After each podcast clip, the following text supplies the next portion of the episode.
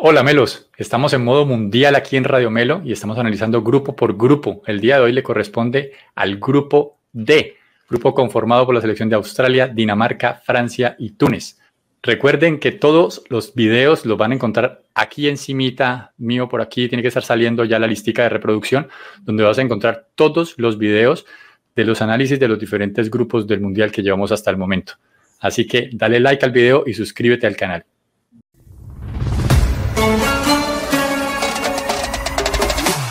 Y entremos en materia. Vamos de una vez con el Bati Muñoz desde Estados Unidos analizando lo que es Australia. ¿Qué nos tienes de Australia para este grupo, Bati?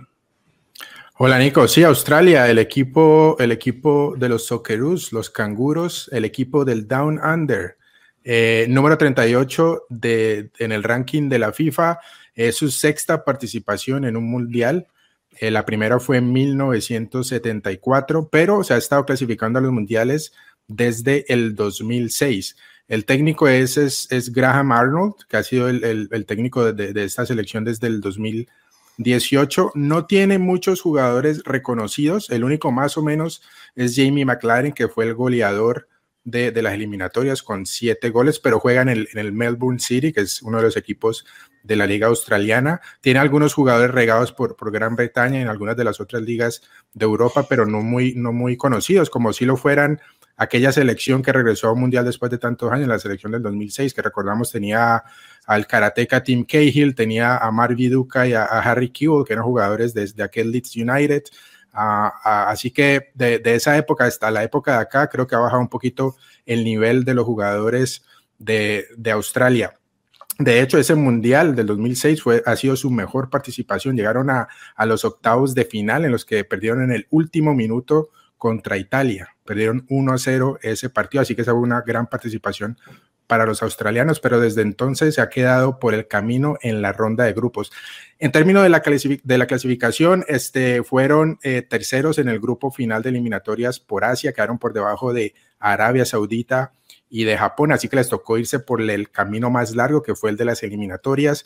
En, aquellas eh, clasificatorias de Asia, como quedaron de terceros, se enfrentaban contra el tercero del otro grupo clasificatorio de Asia, que fue Emiratos Árabes Unidos, un solo partido y ganaron 2 a 1, y eso lo llevó a enfrentarse por repechaje al equipo del representante de la Conmebol, que fue el equipo incaico. Ese partido quedó 0 a 0 y los australianos pasaron por penales. Así que eh, se eh, llegaron al Mundial por el camino más largo, pero es un equipo que puede ser eh, peligroso, pero no, lo, no, no creo que sea uno de los favoritos para pasar este grupo.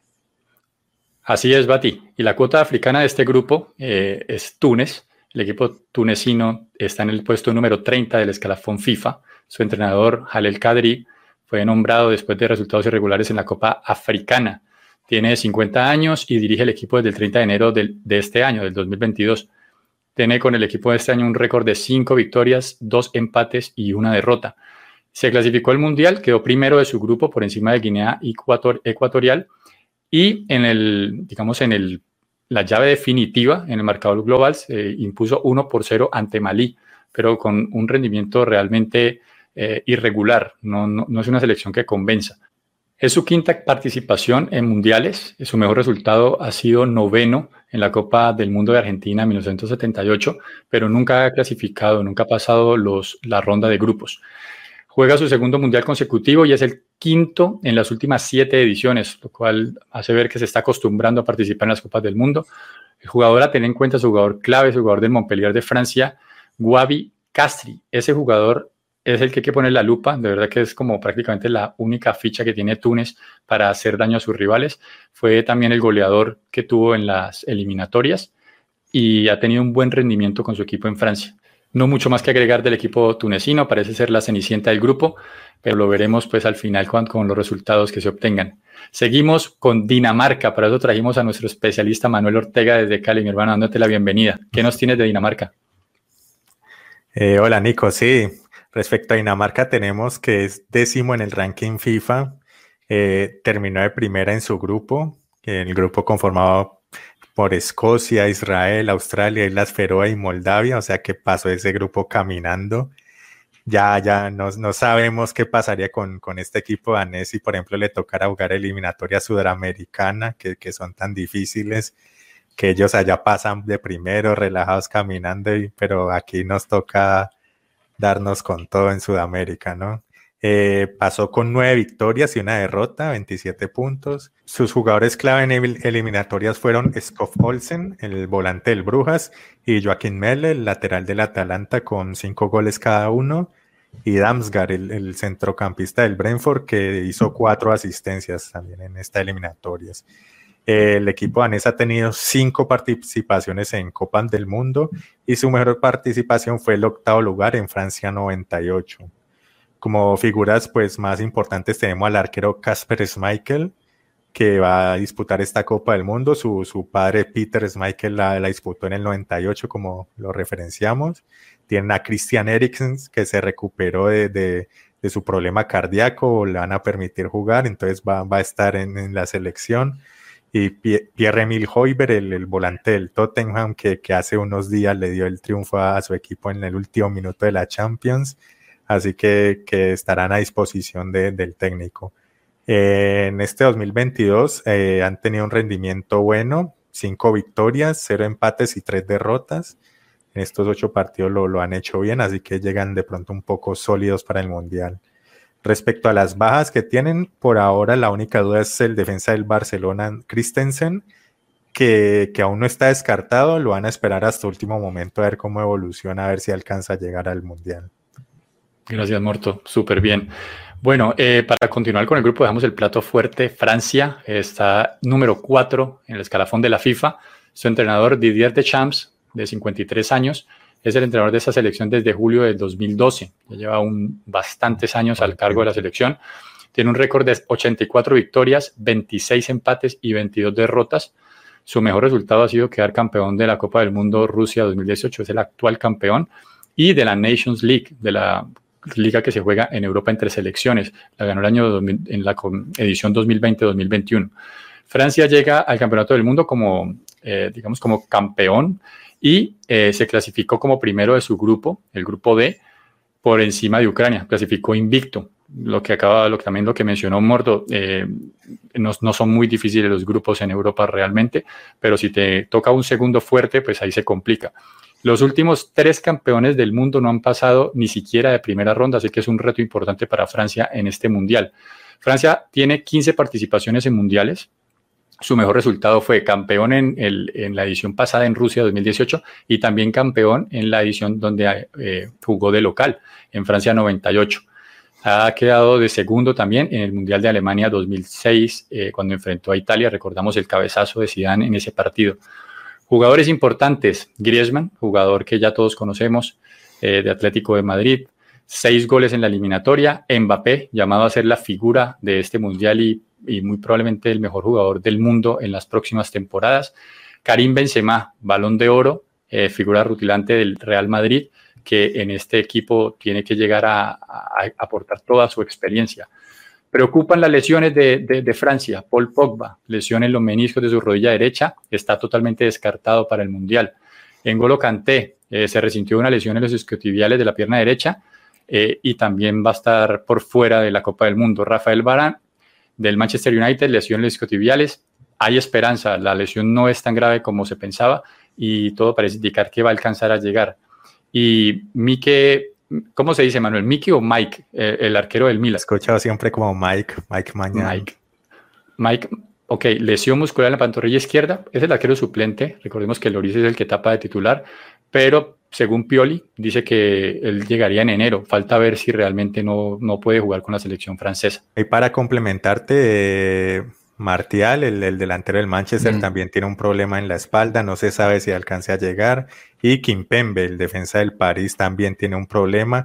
A ellos dos los van a aguantar también hasta el último momento a ver si van, que ya de Champs dijo que no iba a llevar a ningún jugador lesionado que si llegaban así de pronto fuera sin ritmo, sí los alcanzaba a llevar, pero si, si, si están lesionados en el momento de, entregar la nómina, no, no los iba a llevar. Yo creo que, a ver, hablando ya, pensando un poquito ya en el grupo, pues claramente Francia son, son los favoritos, los actuales campeones, a pesar de lo que dice Nicolás, de que los campeones en las últimas ediciones no han pasado la primera ronda. Lo que sí preocupa un poquito es, es, es el, el, no, el ritmo con el que viene Francia. Los últimos campeonatos, los últimos partidos amistosos no, no, no ha demostrado estar de buena forma, sobre todo este último año. La Eurocopa del año pasado quedó en octavos de final, lo eliminó, lo eliminó Suiza eh, por penales. Eh, los partidos amistosos tampoco le ha ido muy bien. Eh, de Champs ha sido un poco criticado también porque usualmente es, un, es un, un, técnico bastante conservador y parece que ya después de tanto tiempo, como le mencionaba Nicolás, viene de, desde el 2012, o sea, alrededor de 10 años, eh, ya de pronto se le está acabando ¿no? el mensaje al, al, equipo. Así que yo creo que de los tres favoritos que habla todo el mundo para llevarse el Mundial, Brasil, Argentina y Francia, yo creo, yo veo a Francia un poquito más debilitado. Yo creo que la conversación viene siendo quién, quién le puede pelear ahí el grupo y claramente va a ser Dinamarca. Eh, yo, yo quería apuntar algo, que este grupo es muy parecido a un grupo que se dio en el último mundial, que eran Francia, Dinamarca, Australia y Perú. Perú no pudo llegar aquí porque se eliminó con Australia, pero eh, es bastante similar. En el, en el Mundial pasado quedó primero Francia y segundo Dinamarca. Yo creo que eso se puede repetir de nueva orden en, este, en esta edición del Mundial. Ok, entonces coincidimos con que los clasificados de este grupo van a ser Francia y Dinamarca. Y, pero ustedes tienen duda de que de pronto Francia se debe quitar el primer puesto por Dinamarca, Manuel.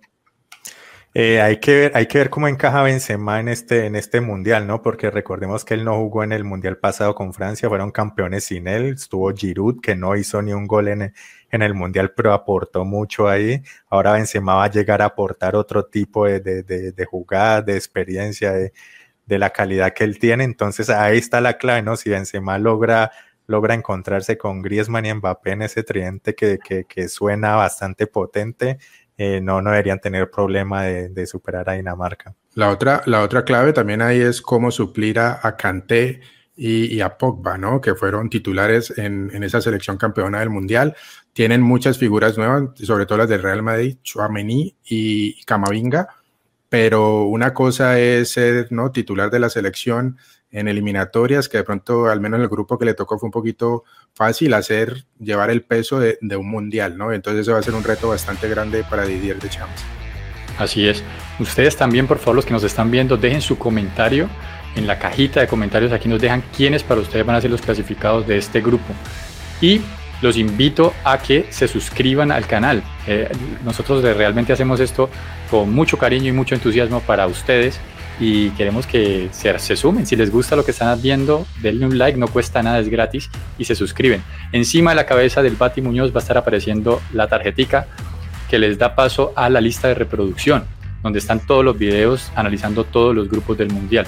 Y recuerden, Radio Melo tiene una polla mundialista, un sorteo donde uno da los resultados y al final el que más puntos obtenga pues se gana el premio. Para eso vamos a dejar el link en la descripción del video para que se puedan suscribir a la polla de Radio Melo Fútbol entre amigos. Nos vemos en el siguiente grupo. Gracias por estar ahí. Adiós. Chao. Chao.